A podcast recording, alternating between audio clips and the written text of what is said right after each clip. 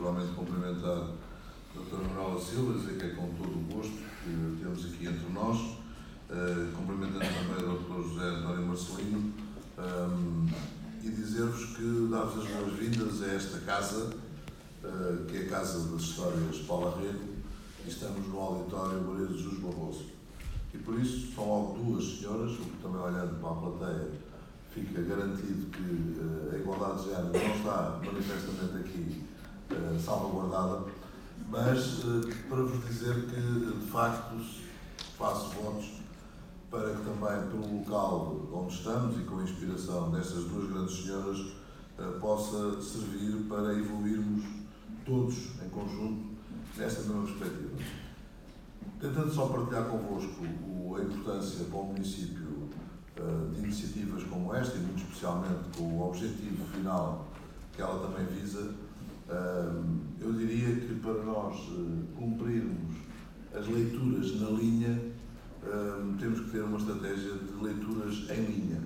ou seja, termos a capacidade de fomentar o gosto pela leitura, ou fomentar o gosto, criar o hábito pela leitura. Isto pode parecer algo meio estranho, mas na verdade o que nós temos vindo, já corrigirei ou até contraditirei esta minha afirmação, mas nós para termos mais leitores temos que de facto fazer operações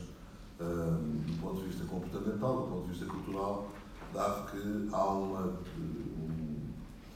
uma redução a nível geral. Não é o que se passa em Cascais, nós temos cada vez mais leitores, por via da estratégia exatamente de ter estas leituras em linha, em linha com uma estratégia que tem passado por nós fomentarmos muito a nossa rede municipal de bibliotecas, de evoluirmos também em termos de valorizar algo que leve o interesse para o estudo, nomeadamente através do nosso arquivo histórico municipal e, portanto, tudo a reforçar aquilo que é a nossa identidade aquilo que faz ser o que somos e por que o somos, a começar também nas camadas mais jovens. Para isso, também evoluir para a recuperação de algumas tradições e tem a ver com a identidade de Cascais, que é a nossa biblioteca itinerante, que tem vindo a ter uma adesão absolutamente extraordinária e que estará agora presente na Festa do Livro, que se vai iniciar dentro de dias, e beneficiando de algo que também temos o privilégio de ter em Cascais, que são excelentes ambientes. Não fazer apenas um ambiente de sala, mas aproveitar todos os nossos bons ambientes de espaços naturais, sejam eles ligados à serra, sejam eles ligados ao mar, para proporcionar condições de facto que aumente o número de leitores. E, portanto, ter aqui uma perspectiva nessas leituras em linha uma perspectiva muito mais, e até holística, para se tentar atingir os objetivos que são objetivos comuns. Posso também uh, anunciar que, nesse sentido e no, e no elogio da palavra, está claramente definido o que será os conteúdos que vão ser desenvolvidos no Forte Santo António da Barra, que recentemente passou, uh, embora de forma provisória, porque é só por um ano, para já renovável, uh, para a posse da Câmara, mas que obviamente, tal como tive a oportunidade na altura de dizer aos seus secretários de Estado da Defesa, agora que nos deixaram entrar, dificilmente nos vão conseguir fazer com que saiamos daqui. Um, e é preciso criar uh, algo que eu considero, do ponto de vista estratégico, são dois grandes patrimónios que Portugal tem e que não os têm sabido explorar devidamente, que é exatamente o mar e a língua. E por isso o Forte Santo António da Barra irá ficar com dois principais conteúdos, exatamente sobre o mar e sobre a língua. A língua que, se, tivermos, se pudermos elevar no reconhecimento deste valor estratégico, é, de facto, neste caso a língua portuguesa, somos de facto uma grande potência a nível mundial. E é bom que nós próprios, enquanto portugueses, tenhamos, nos inteiramos e assumimos de facto esta grandeza e a possamos projetar em termos de, de futuro. E por isso mesmo o Foro Santo António irá ter estas duas valências, obviamente no sentido geral da sua própria aplicação, o que levará, acreditamos nós, e acreditamos desde já, porque os resultados para já têm sido muito positivos, do aumento da leitura por parte dos nossos cidadãos em geral e não necessariamente apenas e só dos nossos cidadãos mais jovens. E isso leva a que, se a leitura estiver em linha com uma determinada estratégia, nós conseguimos atingir resultados uh, maiores. Porque normalmente a tendência que temos é para nos dispersarmos um, e também para, como costumo dizer, fazer coisas giras. E uma coisa gira é aquilo que é feito por mim, uh, mesmo que seja diferente, ou, ou, necessariamente tem que ser diferente de outra coisa que tenha sido feita pelo anterior, porque então já não é giro, porque já não sou eu que estou a ter essa capacidade. Portanto, é na confluência de vários fatores que acreditamos que leve a que aumente a leitura. E aumentando a leitura, aumenta necessariamente a necessidade de, de termos bibliotecas. Um, e ao termos essa necessidade de ter bibliotecas,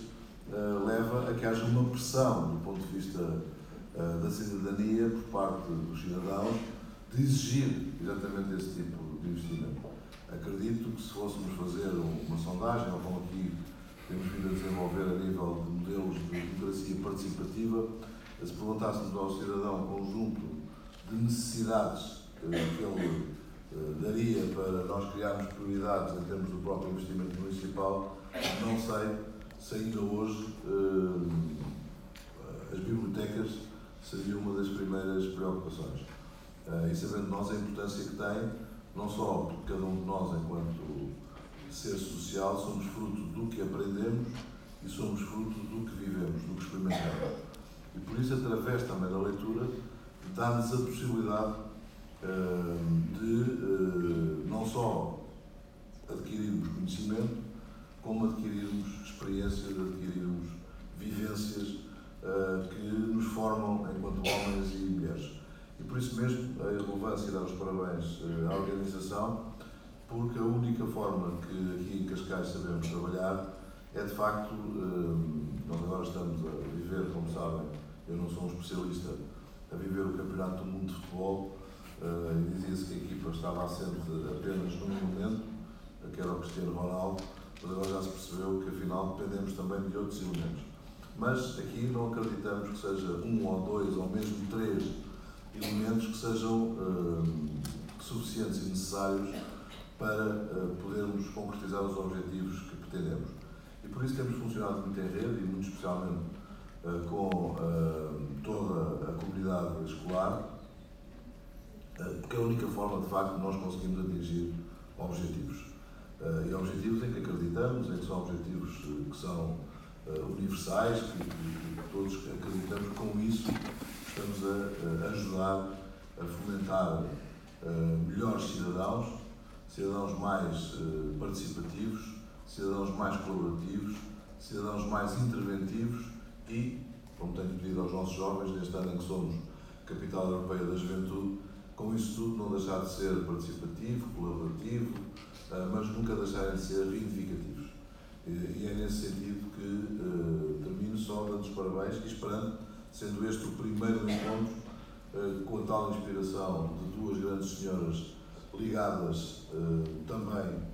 por vias diferentes à leitura, por via da escrita.